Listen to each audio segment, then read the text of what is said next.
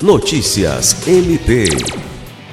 O Ministério Público do Estado do Acre, por meio dos promotores de justiça Marco Aurélio Ribeiro e Rogério Voltolini Munhoz, participou no último sábado, 12 de março, na sede da Defensoria Pública do Estado do Acre, do projeto Meu Pai Tem Nome, voltado à efetivação do direito fundamental ao reconhecimento de filiação.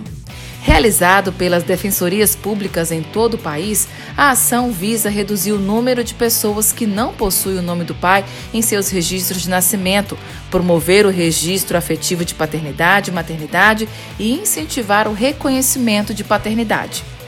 Em Rio Branco, o projeto registrou ao todo 163 atendimentos civis, orientações jurídicas, ações de investigação de paternidade, reconhecimento de paternidade, reconhecimentos de paternidade e maternidade socioafetiva e adoção, 13 exames de DNA, 17 audiências e 40 registros de paternidade nas certidões de nascimento, além do agendamento de outros 66 atendimentos.